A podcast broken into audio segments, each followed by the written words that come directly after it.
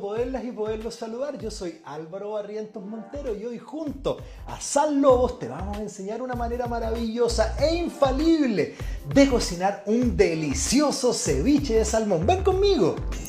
Fundamental para la elaboración de un buen ceviche es la calidad de sus ingredientes, donde el pescado es la estrella. Preocúpate que esté fresco y absolutamente limpio, recién fileteado. Vamos al paso a paso. Vamos a partir fileteando y trozando este maravilloso salmón fresco. Tú puedes hacerlo con el pescado que a ti te guste. Si estás en Chile, súper recomendable es la reineta, la corvina, ¿cierto? El que a ti te guste. Aquí lo vamos a cortar en tiras de este tamaño y podemos cortarlos en cuadraditos o bien en diagonal. Si ya lo has hecho en cuadraditos, la invitación es a que lo hagas en diagonal y te vas a sorprender porque es increíble cómo cambia la textura y la presentación. Mira qué simple, haz lo mismo con todo tu filete de salmón elementos listos y dispuestos para irnos al armado. Ya tenemos nuestro salmón picado con las sugerencias entregadas, limón, ojalá de la variedad sutil, cilantro, solo hojas picadas una sola vez bien finas sin estarlas repasando, apio fresco, ojalá la parte central, no la más verde, sino que esta que está media amarillita, cebolla morada, picada, en pluma y lavada bajo el chorro de agua, hielo y obviamente sal de mar. Vamos a la juguera. Vamos a hacer un jugo. Este es un truco realmente maravilloso. Miren, en la juguera vamos a colocar dos cubitos de hielo, un poquitito del salmón que picamos, una ramita pequeña de apio, algo de cebolla y algo de jugo de este limón. Yo ya lo tengo exprimido y lo vamos a agregar acá. Este es un jugo que le va a entregar una personalidad pero impresionante a nuestro ceviche y además lo va a enfriar mucho por el hielo.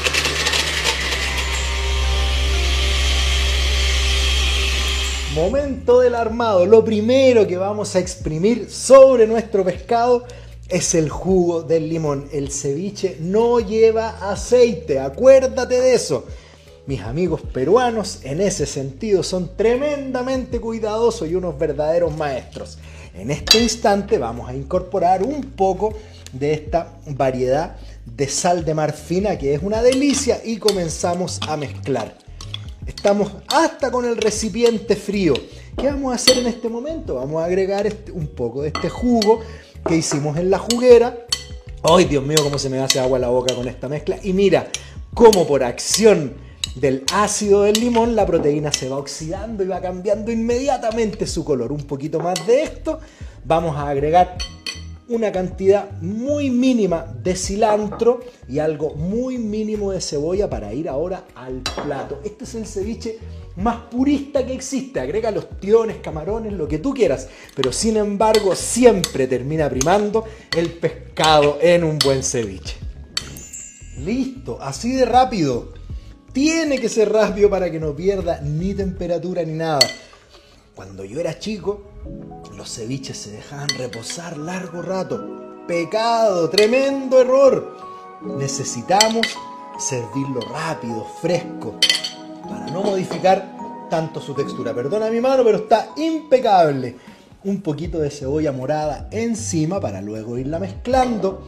Un poquito también de hojas de cilantro fresco picado. No es perejil, es cilantro, sí o sí y limpiamos nuestras manos, agregamos un poquitito de este choclo que le da un sabor, una textura, un cambio en boca que es increíble, que es este grano grande, el tradicional maíz peruano y al final unos delgaditos y muy finos cristales de esta variedad de sal de mar lobos. Disfruta este purista, delicioso y tradicional ceviche que junto a San Lobos te hemos querido regalar en este, el mes del mar.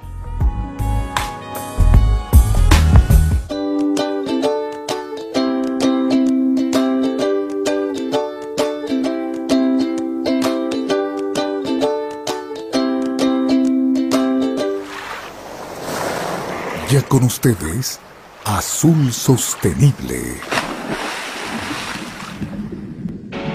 Un espacio de diálogo sobre la importancia del océano para Ecuador, relacionado a la conservación y el uso sostenible de sus recursos. Bienvenidos.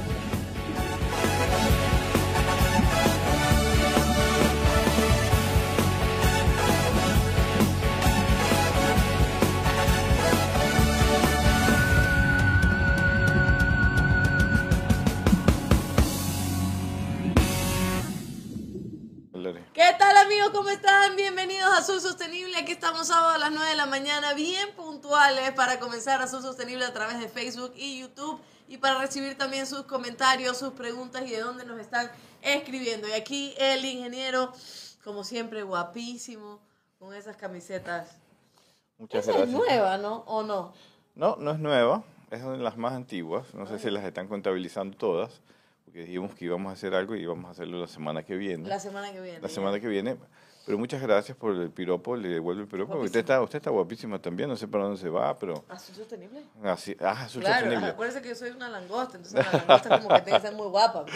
Pero muy buenos días, mi querida Londa, muy buenos días a todos aquí que nos están siguiendo en Azul Sostenible, sábado 9 de la mañana, como todos los sábados y los miércoles, eh, transmitiéndole toda la información posible que hay en este mundo maravilloso que siempre digo yo, el Azul Sostenible, no solo del Ecuador, sino de otras regiones muy importantes y hoy día tendremos un invitado de muy lejos, pero que también trabaja en el océano y vamos a conocer algo muy especial sobre la industria salmonera de Chile. Así que, mi querida Sí. Londra, Sí, yo estoy contenta con ese tema porque... Ah, Alonso.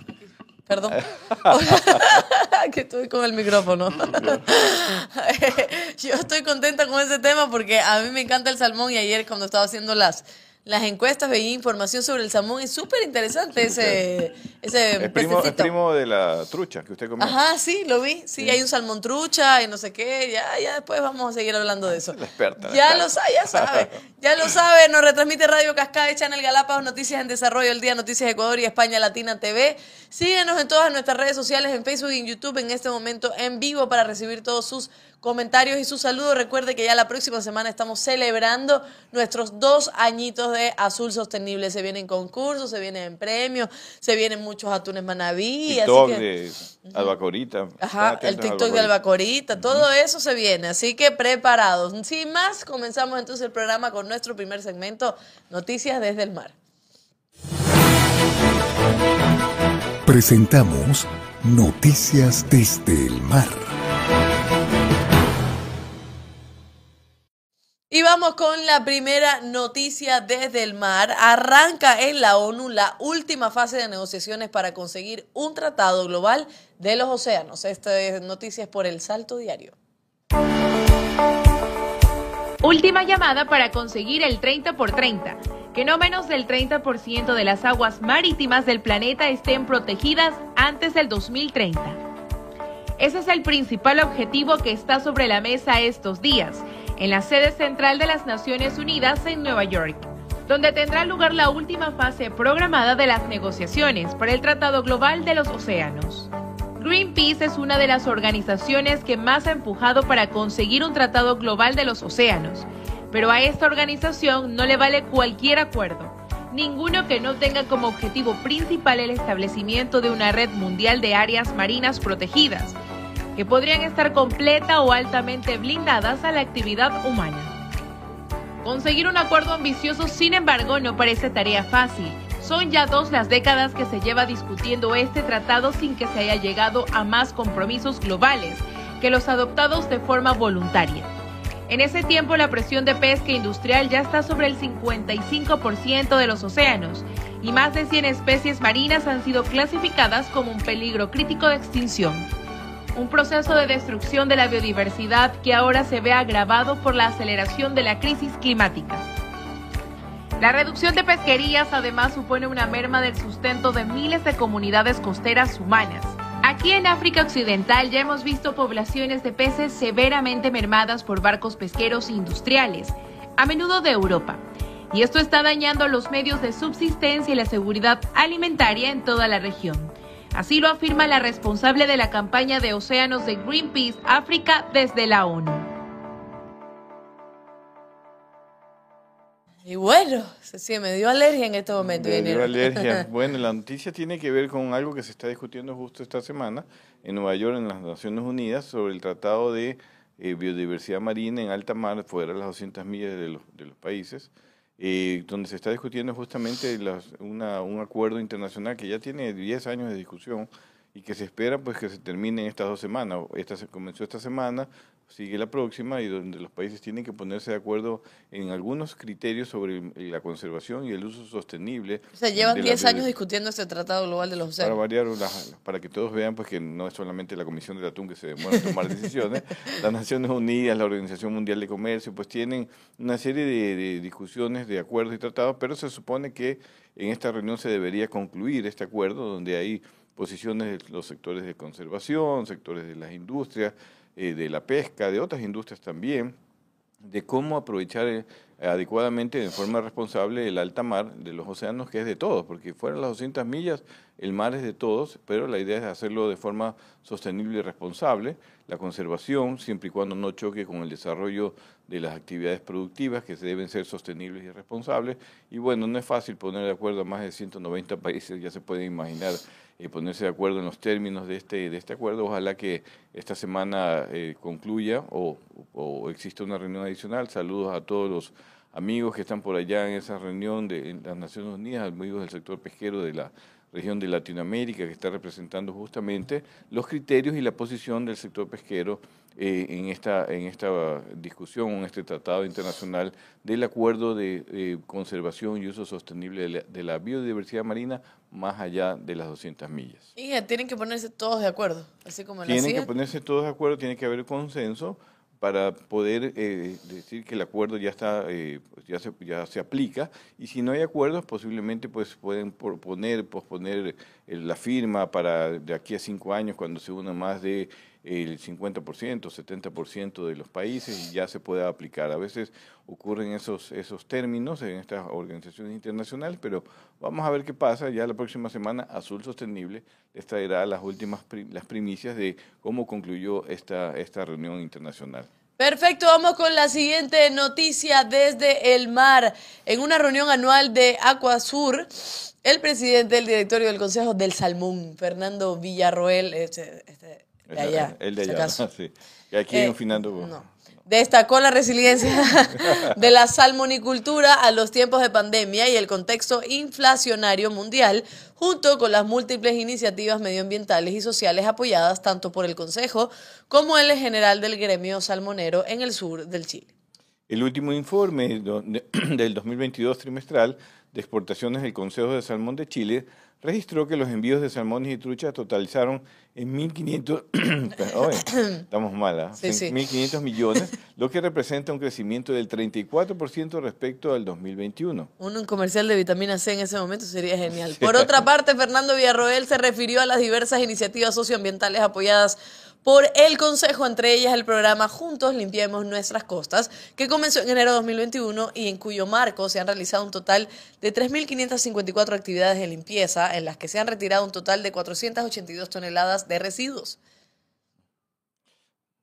Y se acabó la Ah, ahí se noticia. acabó ya. Ah, muy bien. Entonces, bueno, solamente para decir que los 1.500 millones es solo el trimestre. Esta es una industria en, en Chile que exporta ya hoy en día más de 5 mil millones de dólares. Creo que fue lo del 2022. Ya nos lo aclarará nuestro invitado, que es el especialista justamente en la industria salmonera en Chile, sobre todo en la región de Magallanes. 5 mil millones de dólares. 5 mil millones, parecido a lo del camarón. Eso le iba a decir. sí, sí. yo le iba a decir eso. Perdón, entonces, eso sea. este, pero en todo caso, in- inclusive la proyección, de acuerdo a lo que he estado leyendo, puede ser que este año eh, lleguen a 6 mil millones de dólares, superen los 6 mil millones de dólares. Es una industria que está creciendo, así como la industria del camarón, que aquí inclusive ya se está proyectando que puede llegar a 7 mil millones de dólares. Sabemos que es una industria también del salmón en Chile, que es la segunda después de la exportación minera, que es la más importante allá en Chile, como aquí es la petrolera.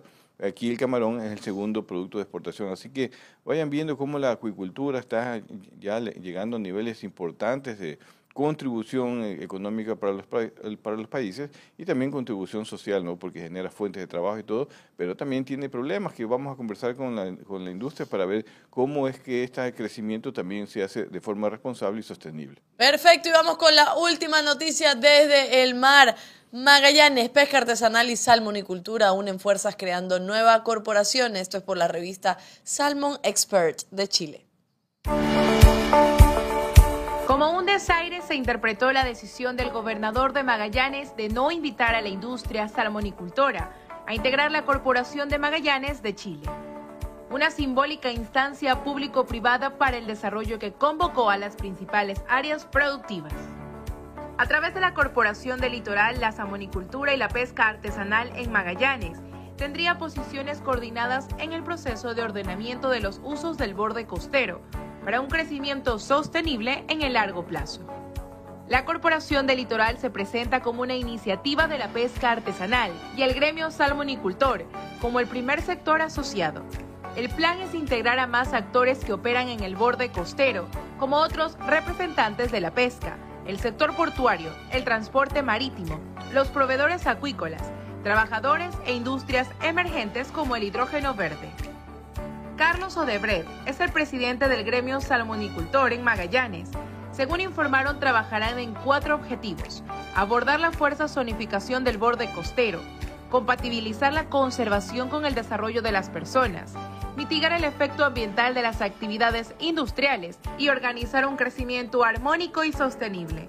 Informó para ustedes Alba Corita. Siga con nosotros en Azul Sostenible. Y de este tema vamos a hablar también hoy, por supuesto. Hoy el programa está dedicado al salmón, que me dan unas ganas de comer salmón riquísimo. ¿Sabe que a mi titi y a mi sobrinita le encanta también el salmón? Ah, qué lindo. Y es, y es como un poco complicado que los niños coman pescado, pero salmón está o sea, Yo si estoy en Chile me como un buen salmón. Eh, si estoy en Noruega, en Estados Unidos, me como un buen salmón. Si estoy en Ecuador, me como atún.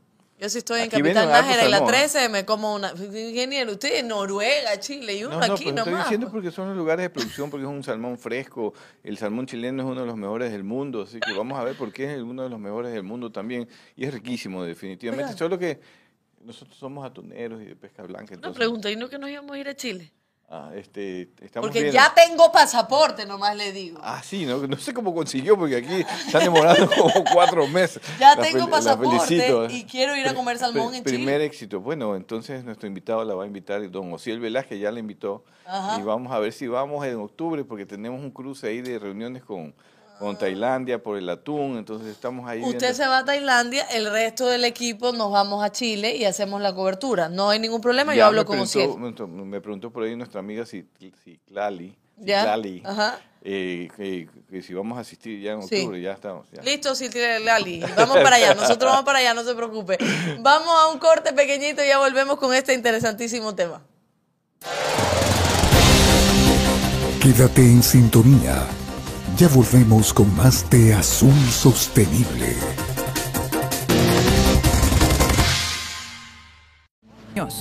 Algo diferente es el caso del salmón.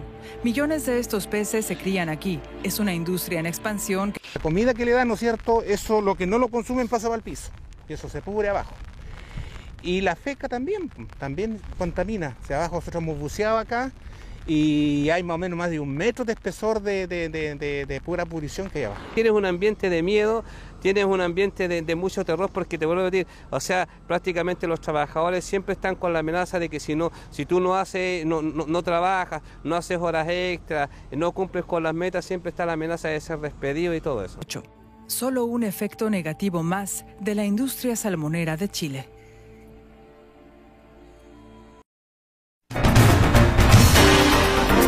Seguimos con Azul Sostenible.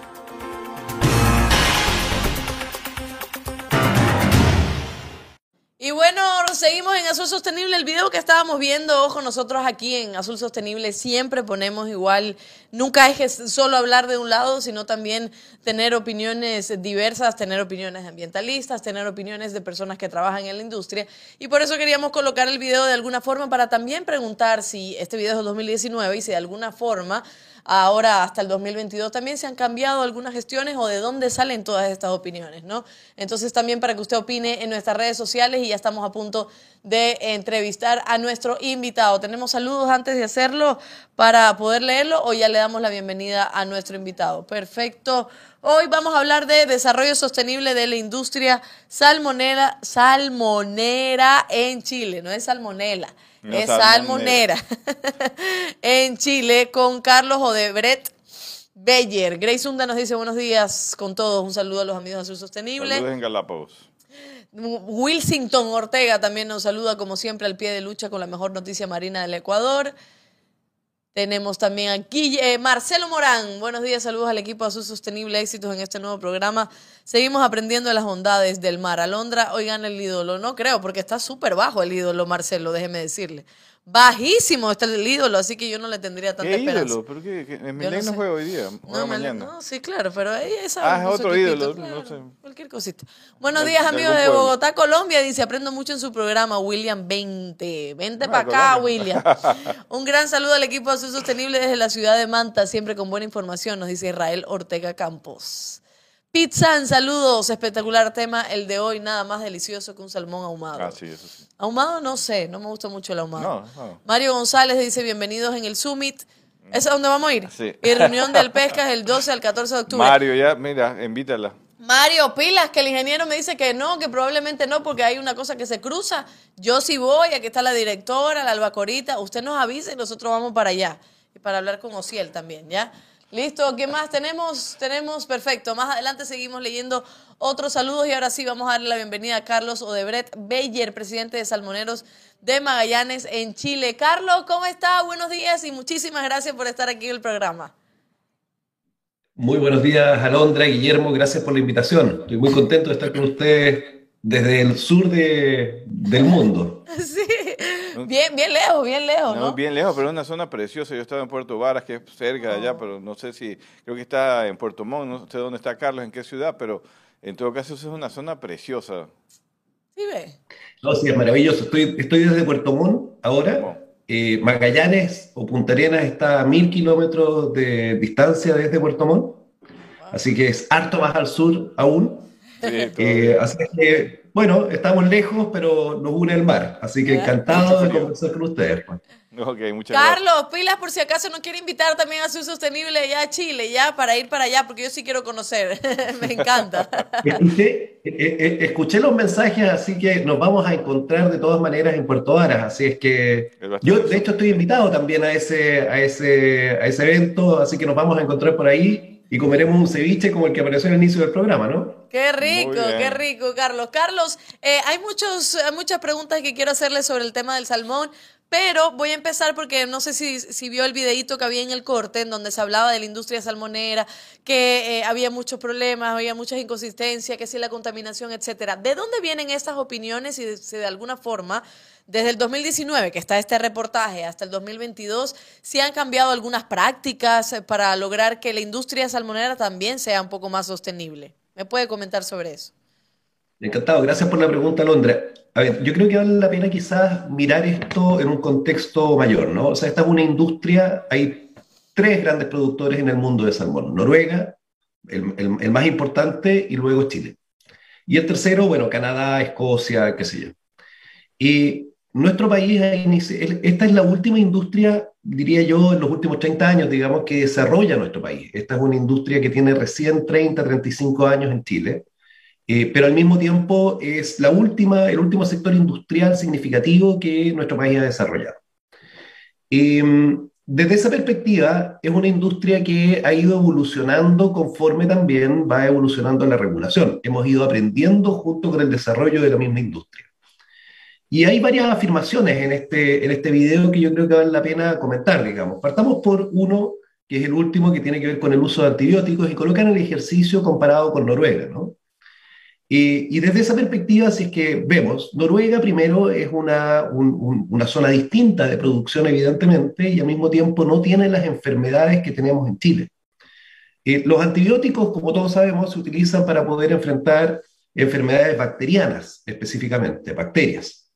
En Chile hay una enfermedad endémica que está instalada en nuestro país para los peces que se llama el síndrome rickettsial de salmona, que es una bacteria bastante compleja que, eh, si bien se han desarrollado vacunas, eh, su efectividad no es del 100%. Entonces, cuando los peces se enferman, como pasa con los seres humanos, cuando tienen bacterias, necesariamente se deben utilizar antibióticos para proteger la salud de los peces y evitar que estos sufran y mueran. Entonces, la pregunta es, si el uso de esos antibióticos es responsable y no necesariamente el ejercicio comparativo con Noruega, digamos. Y yo digo, sí, es responsable, por varias razones. La primera es que cuando aparece en la, entrevista, y es bien interesante eso, se plantea un número, digamos, no, no recuerdo cuál era el número que se estaba señalando. Entonces, cuando existe un número, eso implica de que hay registro. Y así es. En la industria del salmón existe un registro sobre cuánto antibiótico se le aplica a los peces en términos de dosis. Existe, obviamente los antibióticos son autorizados en la medida que, que estos son utilizados, es decir, tienen una autorización de uso específico para los peces. No se utilizan los mismos antibióticos para humanos que para peces, son antibióticos o, son una, característica específica para los, para los salmones en este caso, o para, los, para el bienestar animal, o para los animales. Y por último, las dosis que se utilizan son conocidas. Entonces, uno podría preguntarse también, la pregunta, ¿cuánto antibiótico utilizan los humanos? Y la verdad es que yo no tengo un registro, y al menos en Chile no existe un registro sobre cuántos antibióticos se utilizan en los humanos, pero sí existe en el caso de los salmones. Por lo tanto, es un uso, incluso diría yo, más responsable que el que utilizamos en los propios seres humanos. A veces los seres humanos utilizamos antibióticos erradamente para, para, para virus, ¿no? En este caso, en el caso de los salmones, está utilizado tanto por médicos veterinarios especializados en esto y por el otro lado eh, se registra el uso, digamos. Ese es un ejemplo más. Yo diría que eh, esta, como es una industria nueva, como decía hace un rato atrás, es una industria de la que se desconoce mucho sus procesos, el detalle, cómo se utilizan y evidentemente la técnica.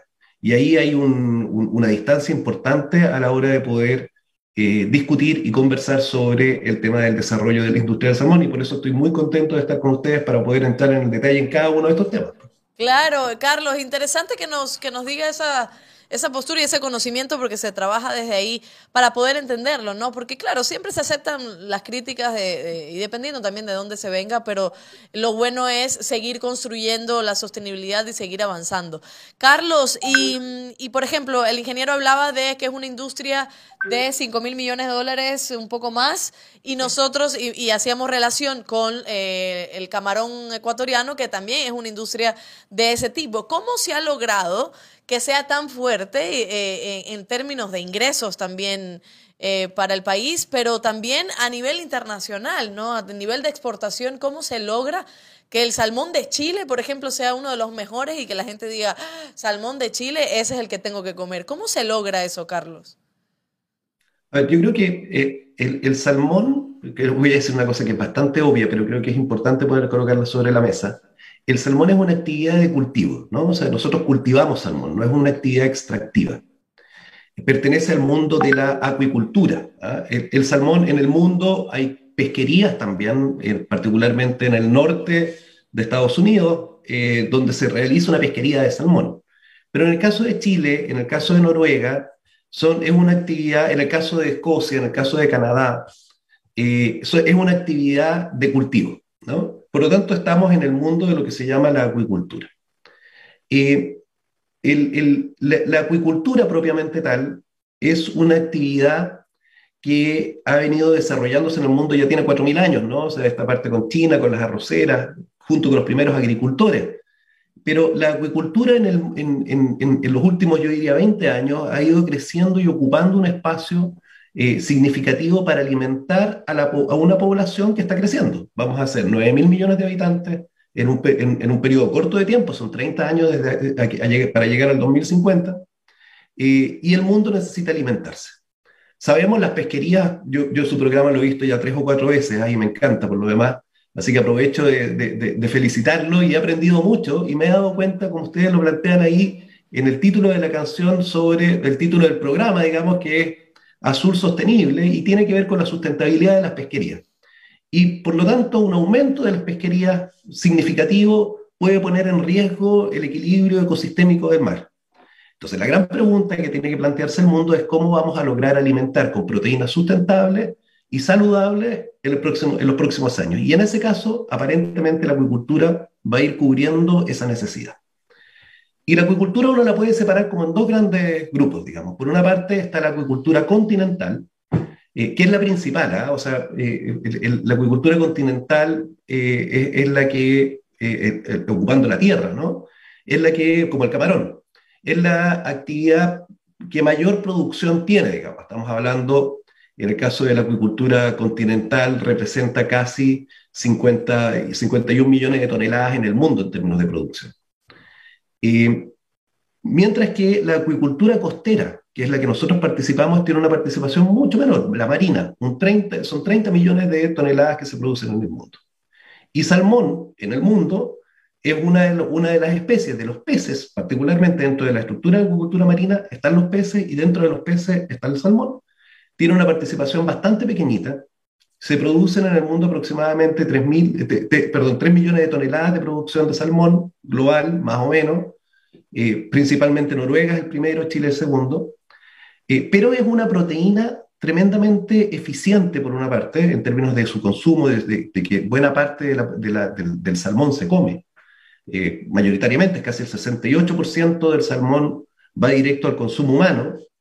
y por el otro lado, Em, tiene la ventaja de que es una proteína muy saludable, con alto componente de omega 3, como pasa que casi todas las especies marinas, por lo demás, eh, fundamentalmente EPA y DHA, y por lo tanto los hábitos alimenticios en el mundo, primero, por una parte entonces, que aumenta la demanda, y por el otro lado tenemos hábitos que están cambiando para alimentarse más saludablemente, generan un efecto importante en la demanda, empujando a la producción de salmón en el mundo eh, y dando estos saltos tan importantes en tan corto tiempo, que como bien decían ustedes, el año pasado en Chile al menos llegaron a 5 mil millones de dólares.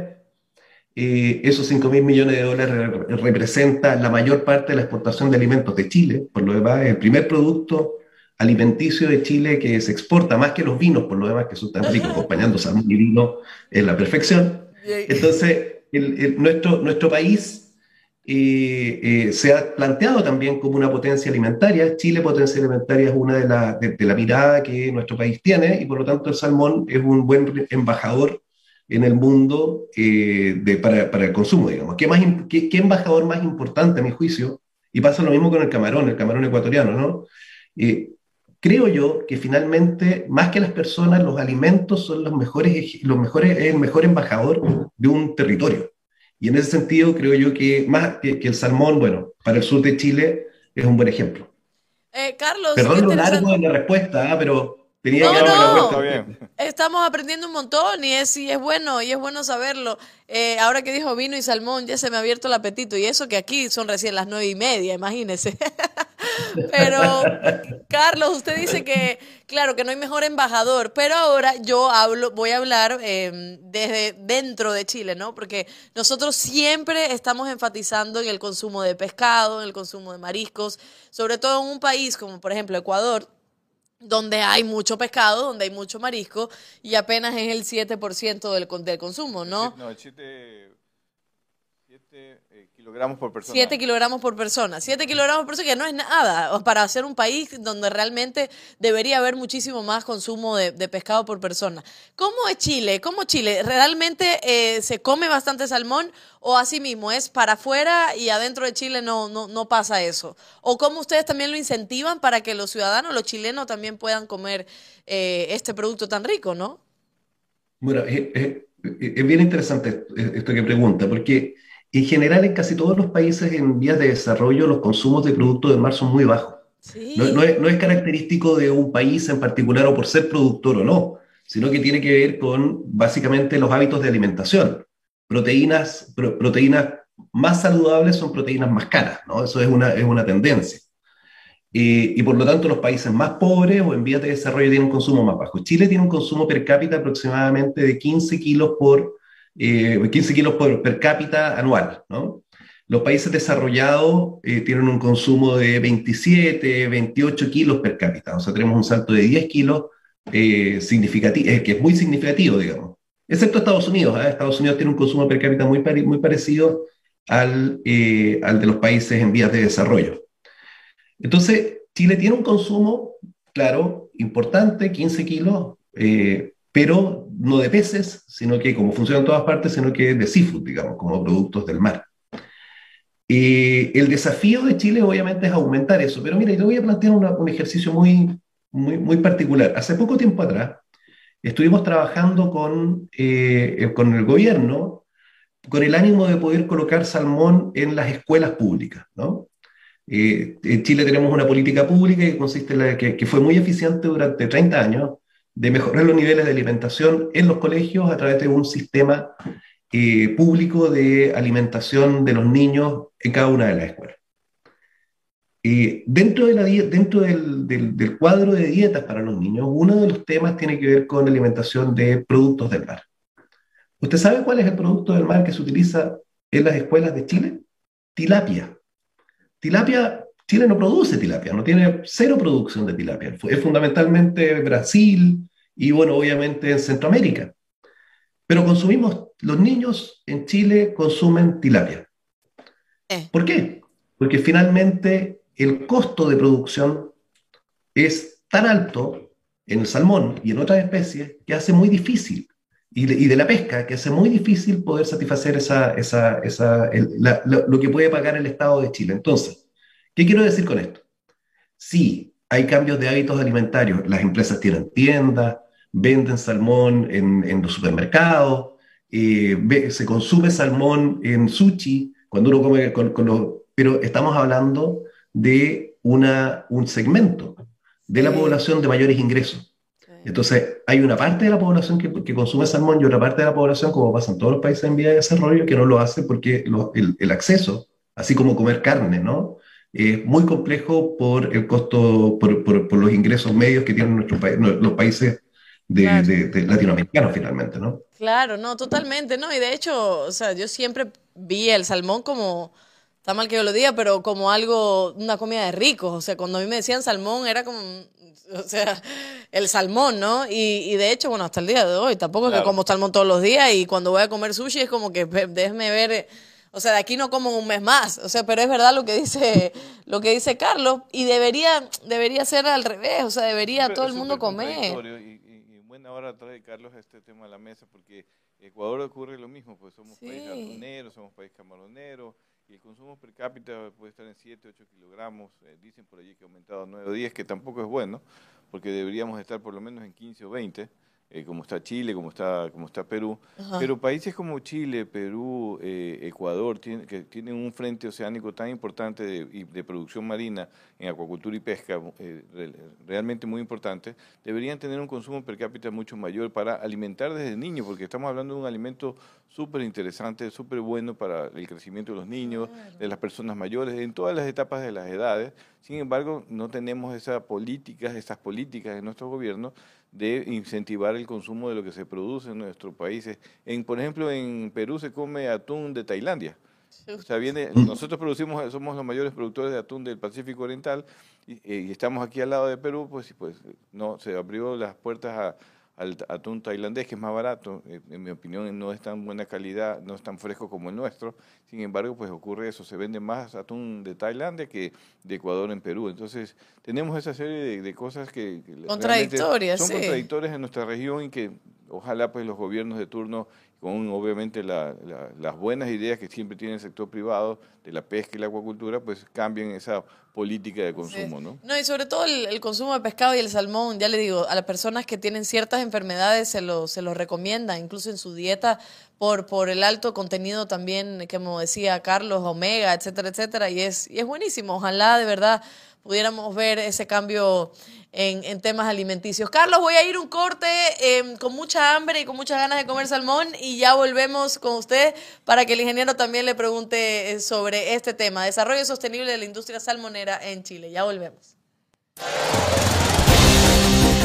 Quédate en sintonía. Ya volvemos con más de Azul Sostenible.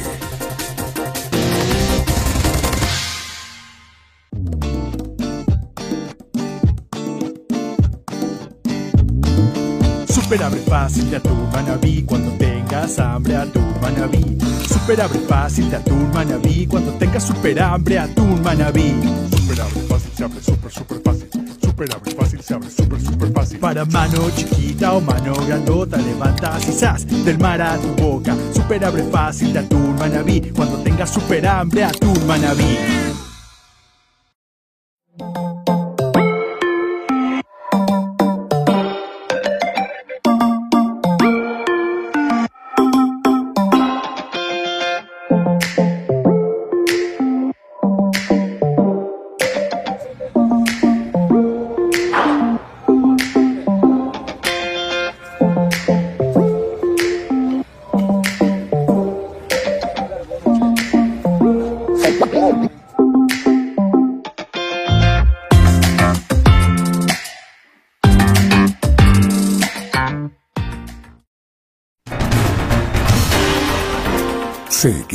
Con Azul Sostenible.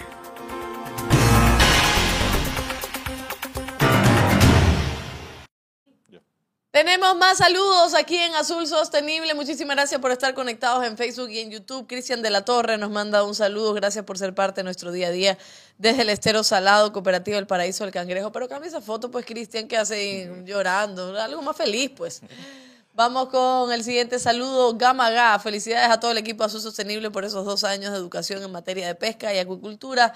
Adelante y a invitar a los candidatos, alcaldes y prefectos para saber qué saben del mundo de la pesca y poder hacer preguntas. Alondra, a continuar con ese carisma junto al ingeniero Guillermo Morán. El miércoles voy por mi regalo. Ya sabía algo, tenía muchas gracias. Gabriela, comer salmón es una delicia. Los estudiantes de las diferentes academias deberían ver este programa sostenible. Desde mi casa los estoy viendo, desde la Mate Mango, ahí está. Gabriela Cruz. Carlos Requena, saludos.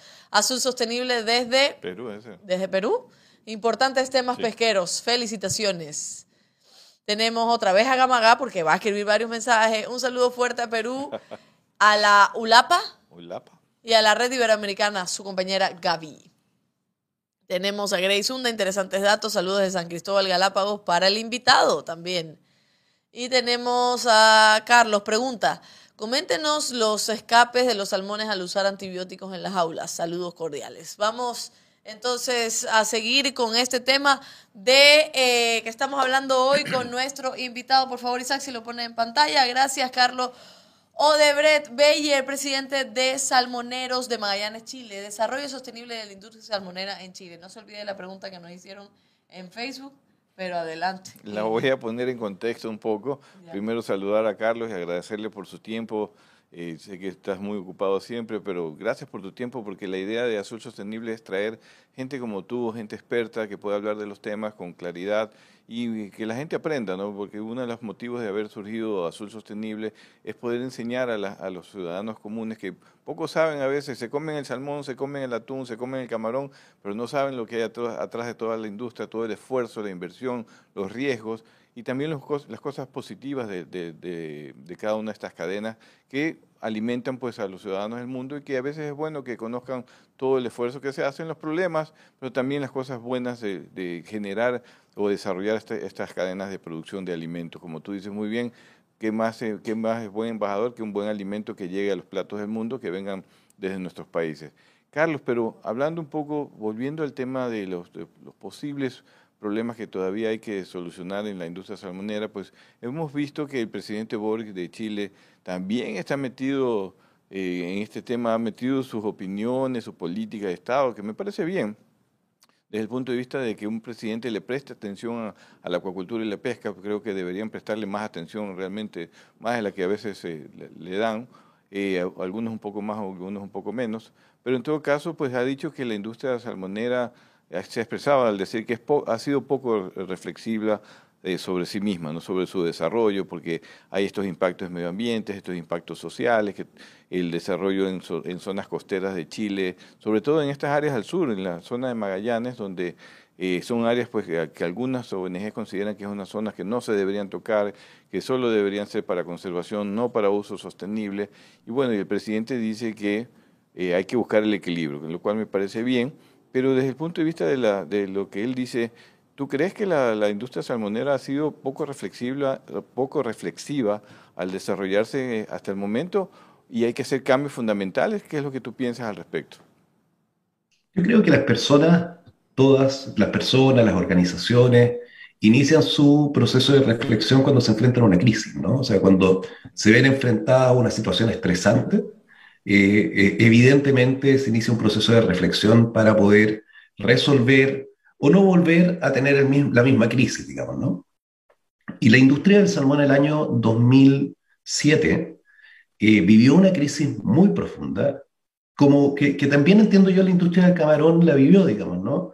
Y que fue una crisis sanitaria producto de un virus en particular que se llama el virus ISA que fue eh, que, que es una enfermedad que fue importada, digamos, a través de las OVA, como funciona con todos los virus, digamos, que llegan de distintos lugares producto de los problemas sanitarios, y eso implicó derechamente pérdidas en las empresas del orden de 6 mil millones de dólares.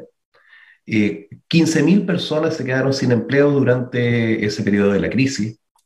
La producción cayó casi a la mitad y eh, muchos proveedores tuvieron que cerrar sus cortinas y eh, buscar un nuevo camino, digamos. El sur de Chile, la tasa de desempleo eh, aumentó casi al doble. Eh, personas que estaban acostumbradas a tener un ingreso, como apareció en el caso de la señora, ¿no? Personas que tenían un ingreso y que podían tener una vida, una vida óptima, al quedarse sin empleo pasaron y bajaron de la línea de la pobreza. Entonces, lo que yo creo es que el año 2007, y no es que crea, así fue, se inició un proceso reflexivo no solamente de los salmoneros propiamente tal, porque uno tiene que ver esto como un clúster, ¿no? O sea, lo que se desarrolla finalmente es un conjunto de actores que comienzan a trabajar sinérgicamente por el desarrollo de una actividad. Y en ese periodo del año 2007 hubo un profundo cambio regulatorio que llegó al Congreso de Chile, se modificaron todas las normas sanitarias y eso implicó un nuevo modelo de cultivo del salmón y un una nueva estructura de cultivo donde participaron muchos actores, incluyendo trabajadores, salmoneros, eh, trabajadores salmoneros, empresarios, eh, el gobierno, autoridades locales. Entonces, yo tiendo a creer que el presidente Boric eh, no tenía a la vista ese análisis cuando dijo, dijo esas palabras, digamos, ¿no? Como tuvimos un proceso muy reflexivo de cambio regulatorio. Pero yo creo que estamos enfrentándonos a una nueva crisis que requiere un nuevo proceso de reflexión. Y por lo tanto, eh, y esa crisis o, eso o este nuevo momento tiene que ver con los usos del territorio. Ustedes al inicio del programa lo comentaron y a mí me, me pareció muy interesante esta meta del 30-30, ¿no? Y que tiene que ver con la conservación de los océanos. Chile tiene un 44% de su océano protegido, está por sobre la meta. Eh, pero tiene problemas serios, particularmente los temas costeros, más allá del mar, de, de, del océano abierto, digamos, más allá de las 5 de las cinco millas. En, dentro de las 5 millas, tiene problemas de administración y de planificación de uso. Y eso, desde mi perspectiva, en el análisis que hemos hecho con las empresas y con distintos actores y también con los gobiernos regionales, eh, tiene que ver con un problema de el pensar cómo usar el borde costero frente a actividades que en el pasado no estaban presentes. Los salmones es relativamente reciente, la pesca artesanal tiene muchos años, pero también está el cultivo de mitílidos, particularmente mejillones en el sur de Chile, el, la intensificación del transporte marítimo, el desarrollo de puertos, ciudades que están creciendo. Por lo tanto, los distintos usos del borde costero están en tensión y yo creo que más que una reflexión de la industria del salmón, se requiere una reflexión ciudadana sobre cómo vamos a administrar y usar adecuadamente el borde costero, incluyendo la conservación como uno de los elementos. Y, Carlos, eh, justamente me parece muy interesante que se integre todo, ¿no? Que esta industria salmonera que está creciendo, eh, que ha venido creciendo, que ya es una industria muy sólida en Chile, pero que sigue, se sigue expandiendo en otras zonas costeras, al verlo de forma integral, junto con los pescadores artesanales, junto con el desarrollo comunitario en esas zonas donde posiblemente pues están viendo que la industria está llegando y que están preocupados porque algunos piensan que eh, posiblemente causa algunos efectos.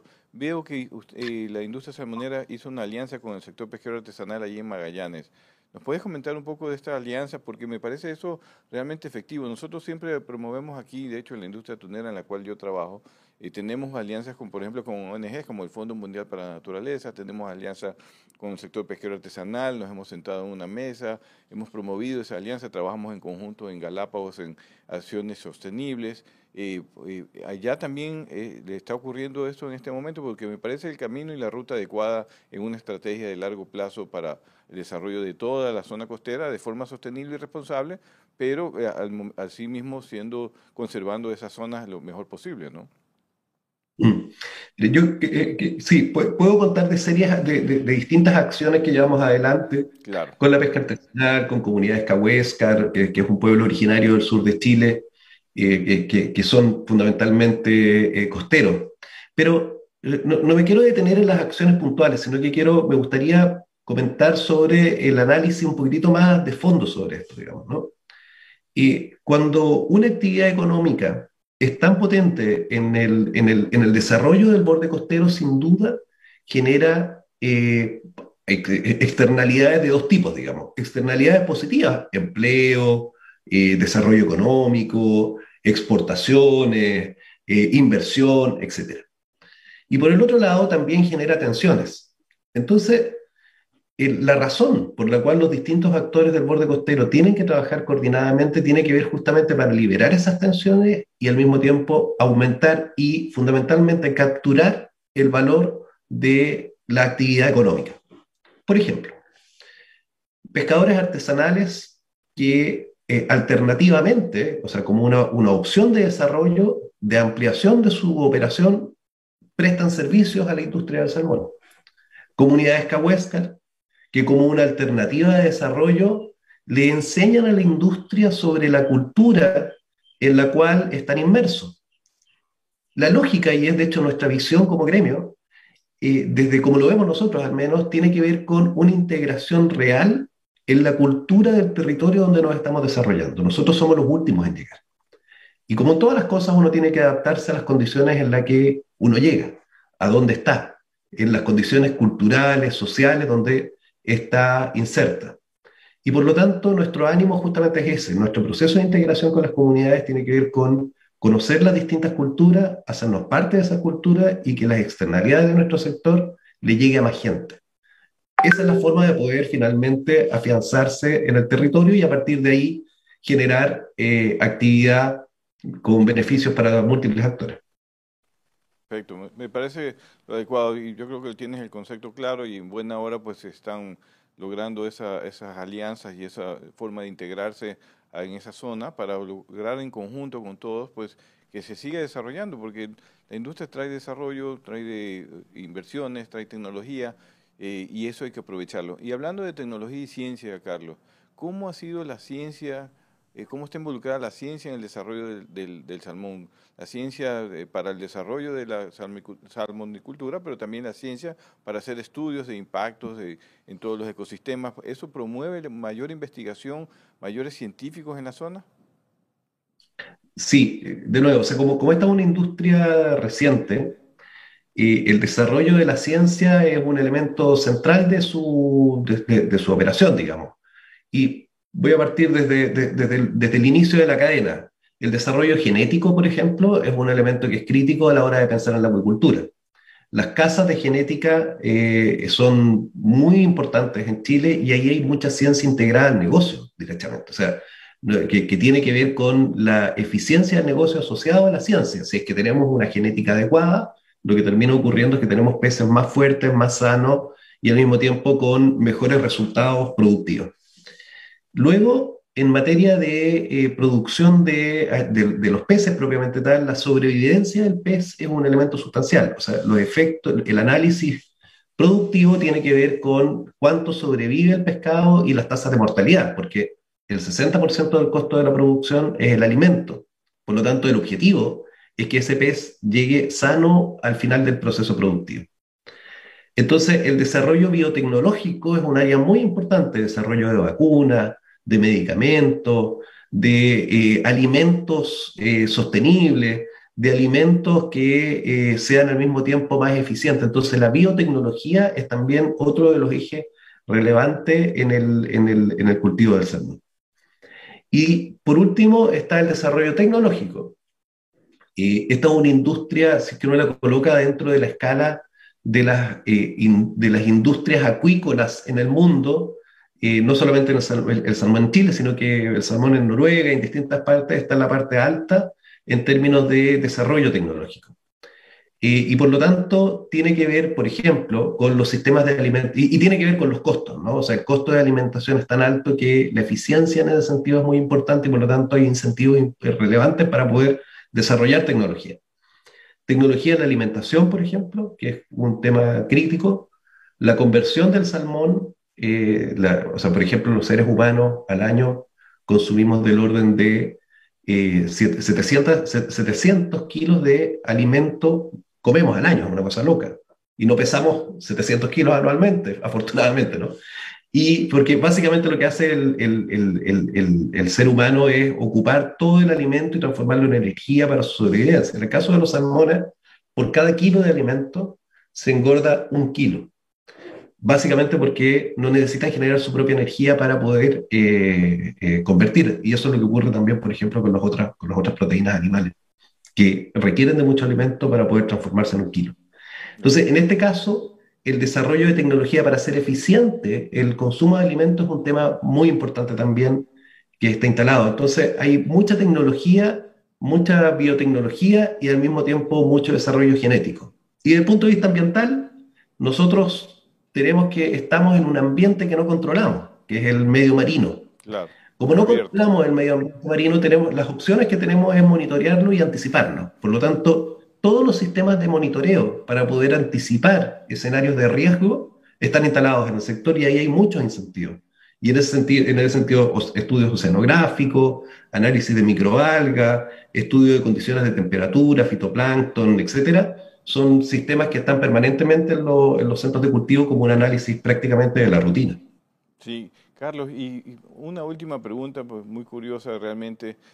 Eh, ¿Es probable que a futuro la industria salmonera tenga eh, otras áreas, pero no tan cercanas a la costa, sino fuera en alta mar, con sistemas de cultivos integrados, todo esto que vemos en, acuicultura de futuro, que ya no será necesariamente costera, sino en alta mar? Eh, ¿Será que también la industria salmonera está pensando en eso? Vi que una de las inversiones que se estaba haciendo o se estaba desarrollando como investigación era en Chile, eh, la posibilidad de desarrollar pues, cultivos con jaulas fuera en alta mar, como tipo un barco con una serie de, de jaulas alrededor, como pensando en el futuro, ocupando otras áreas para seguir produciendo alimentos, ¿no? ¿Es posible eso en Chile? Sí, sí, de todas maneras. O sea, el, el, futuro de la acuicultura en general, o sea, hay una cosa bien particular de nuestro, la superficie terrestre es, como todos sabemos, 70% agua, 30% tierra. Y, y, por lo tanto, si tenemos esa, esa proporción, resulta lógico que el uso de la tierra, en la medida que es más intensivo, eh, es evidentemente cada vez más amenazante. Entonces, el desarrollo de una acuicultura costera eh, y el desarrollo de una acuicultura oceánica es mucho más probable en el tiempo. Y hay como tres grandes tendencias en el mundo. Por una parte está aquellas que aprovechan las ventajas naturales del territorio. En este caso, en el caso del salmón, eh, son los fiordos, los canales, que es el hundimiento de la cordillera de la costa que ocurre en Chile, que termina en el, en, el sur, genera unos fiordos y esos fiordos permiten el desarrollo de la industria. Y al mismo tiempo la corriente de Humboldt, que permite mantener aguas frías, eh, que, permite, que, que, favorecen el desarrollo de la acuicultura. La segunda vía, que es lo mismo que tiene Noruega, evidentemente sin la corriente de Humboldt, pero también con temperaturas relativamente bajas para poder cultivar salmones, en la otra parte del hemisferio. Eh, por el otro lado está el desarrollo de una acuicultura que se llama eh, cultivo RAS, digamos, que es cultivo en piscicultura de recirculación. En Florida se está desarrollando hoy día, un, o hay un proyecto que ya está funcionando con, con una producción cercana a 20.000 toneladas para cerrar el ciclo completo del salmón en ambientes controlados en tierra. Y esa es una tendencia, aparentemente en el mundo se está desarrollando, pero ese cultivo siempre va a estar mucho más cerca de los mercados, porque finalmente capta agua del mar y controla las condiciones para el cultivo de peces, en este caso salmón.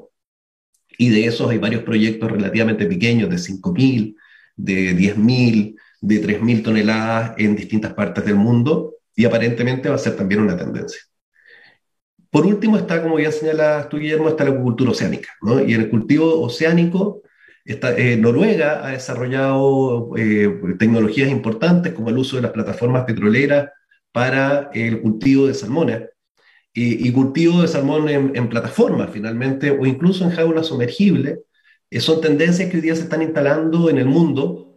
en Centroamérica, de hecho, hay cultivos también distintos a salmones en, condiciones de ese tipo, con jaulas sumergibles. Por lo tanto, yo creo que lo que vamos a ver en los años siguientes, probablemente nuestros nietos, nuestros bisnietos, lo que van a estar viendo va a ser un mar, eh, una transformación, diría yo, muy parecida a lo que ocurrió con la agricultura. Vamos a tener eh, un futuro de la acuicultura cultivando el mar en el mundo. Qué, genial, qué bueno. Esperemos, esperemos que también Interesante. lleguemos a verlo, ¿no? No, creo que sí. En parte ya se está desarrollando eso, como dice Carlos, en el mundo. Ya, ya se está viendo algunos avances, sobre todo en países eh, avanzados en desarrollo de acuacultura. Chile, entiendo, lo está haciendo, Brasil por acá también, y, y sin lugar a dudas por allá en la zona norte de Europa, Noruega, Suecia, Finlandia, pues eh, Canadá, Estados Unidos por el lado de acá, los asiáticos. Así que veremos una transformación muy interesante donde siempre tiene que eh, desarrollarse con ciencia, con tecnología y con responsabilidad, que obviamente todos queremos eso, todos somos responsables, no solamente las ONG son las responsables del medio ambiente, todos los ciudadanos eh, somos responsables justamente de cuidar nuestro planeta, nuestro, nuestro mar y nuestra tierra. Así que muchas gracias a Carlos por sus, sus eh, criterios, por estar aquí con nosotros, por su conocimiento. Y bueno, vamos a ver si Alondra va para No, pues ya de una, Carlos. Gracias por estar en el programa y de una nos vamos a ver allá en Chile. Ya esto lo vamos a conversar aquí con el equipo internamente porque nadie, a mí alguien me prometió, yo tuve que sacar pasaporte rapidísimo, ya yo estoy pidiendo la, visa para Chile. después de tres meses. No, no, pero imagínense, imagínense conseguir un pasaporte. Si en Ecuador es difícil, imagínense en Cuba. Ah, entonces ya, pues entonces yo en Chile voy a estar, Carlos, así que allá nos vemos, nos tomamos fotos. Así el ingeniero no vaya, no se preocupe que yo voy en representación ya del ingeniero. Ya yo tengo toda la información respecto a salmón, a Está invitado por Ociel también. A Ociel ya sabe que para allá vamos. Así que Carlos, muchísimas gracias por estar en el programa. Carlos, una curiosidad. ¿Esa ventana, lo que hay afuera es eh, neblina? Es, eh, bueno, les muestro, ¿no? Esto es el mar, finalmente, ¿no? No sé si se ve ahí. Allá al fondo, eso que se ve ahí al fondo es cultivo de mitilios, de chorito. Y allá al final, al final se ve un centro de cultivo de salmones. Así es que, ah, la verdad es que la verdad es que vivo junto con los peces, así que es parte de mi Qué hermoso, es que sí, yo decía, porque el ingeniero me dijo, hace mucho frío, y dije, será neblina, pero es el mar, qué cosa más hermosa, qué lindo. Gracias, Carlos, por estar aquí, siempre bienvenido. Un abrazo. Un gusto, nos vemos pronto. Igualmente. Chao. Perfecto, vamos a ese corte. Verá, ingeniero, yo no sé, hasta que yo no esté en Chile, yo no paro. Vamos a un corte que yo no sé qué olor hay aquí, que me activó la alergia. Y enseguida volvemos con las encuestas en Twitter que tienen que ver con Salvo. Ya, volvemos. Quédate en sintonía.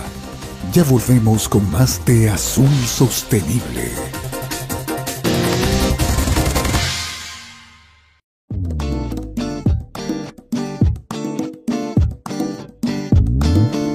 Super abre fácil de atún manabí cuando tengas hambre atún manabí. Super abre fácil de atún manabí cuando tengas super hambre atún manabí.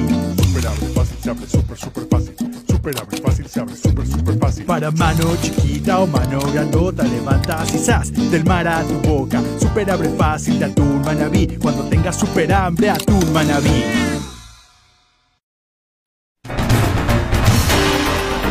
Seguimos con Azul Sostenible.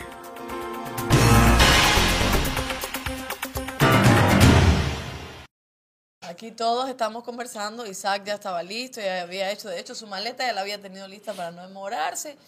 La niña Maggie como directora ya estaba ya planificando reportajes. por aquí uno que también invitó. Ajá. Usted dijo, ahí va Alondra y Tupac va. Y Al- ella está Albacorita también preparado. Albacorita no sé, la verdad. Albacorita sí va hacia el sur, porque la albacora del sur. Sí, ella- no, pero Albacorita solita nomás le dejamos aquí. No. Ah, solita, sí, solita ya. Aquí está bien. Pero bueno, vamos entonces a las encuestas en Twitter para ver cómo nos va. Súper facilitas y súper, súper fácil. ¿no? Eh, y, y entretenidas. ¿Los salmones pueden vivir en agua dulce y agua salada? No, solo dulce, no, solo salada, de ley en las dos.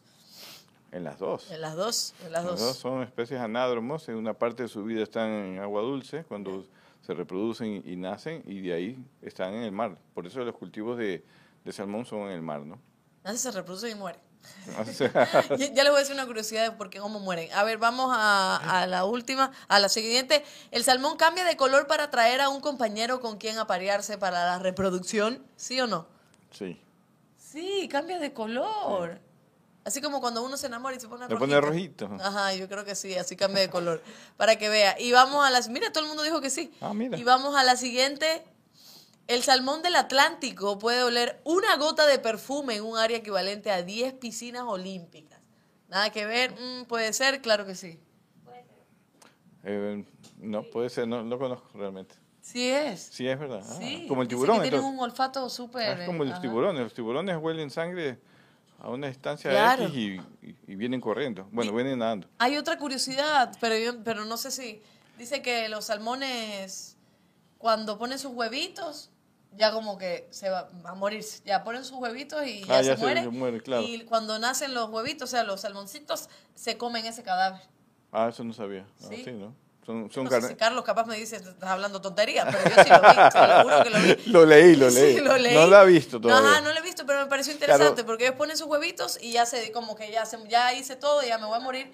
Y los huevitos, se- o sea, ya cuando salen. Se alimentan comen. de ahí mismo. Ajá. Ah, interesante. Súper interesante, sí. Vamos bien. a seguir conociendo más el salmón. Y hay full curiosidades del salmón, de verdad que es una especie bien bonita. Es una, bueno, es lindísimo los colores, el naranja que tiene es muy bonito.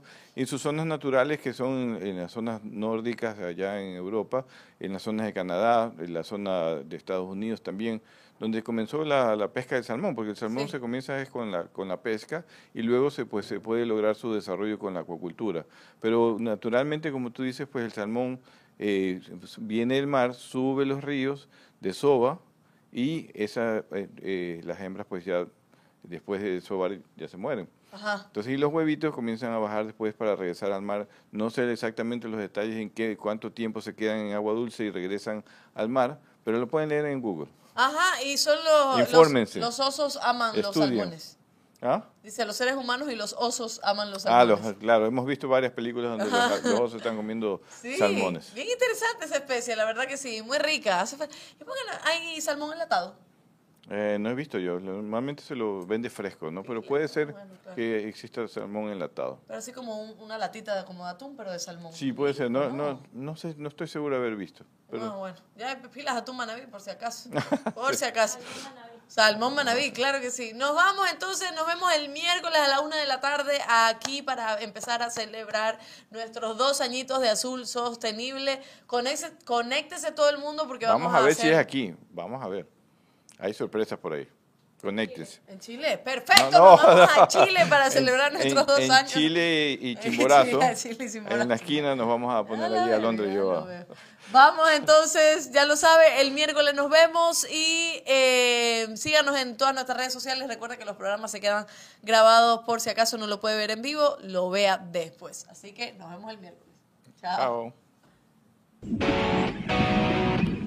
Gracias por habernos acompañado en este programa. Esperamos que te haya gustado. Encuéntranos en Facebook, Instagram o Twitter y cuéntanos qué te pareció. Hasta la próxima.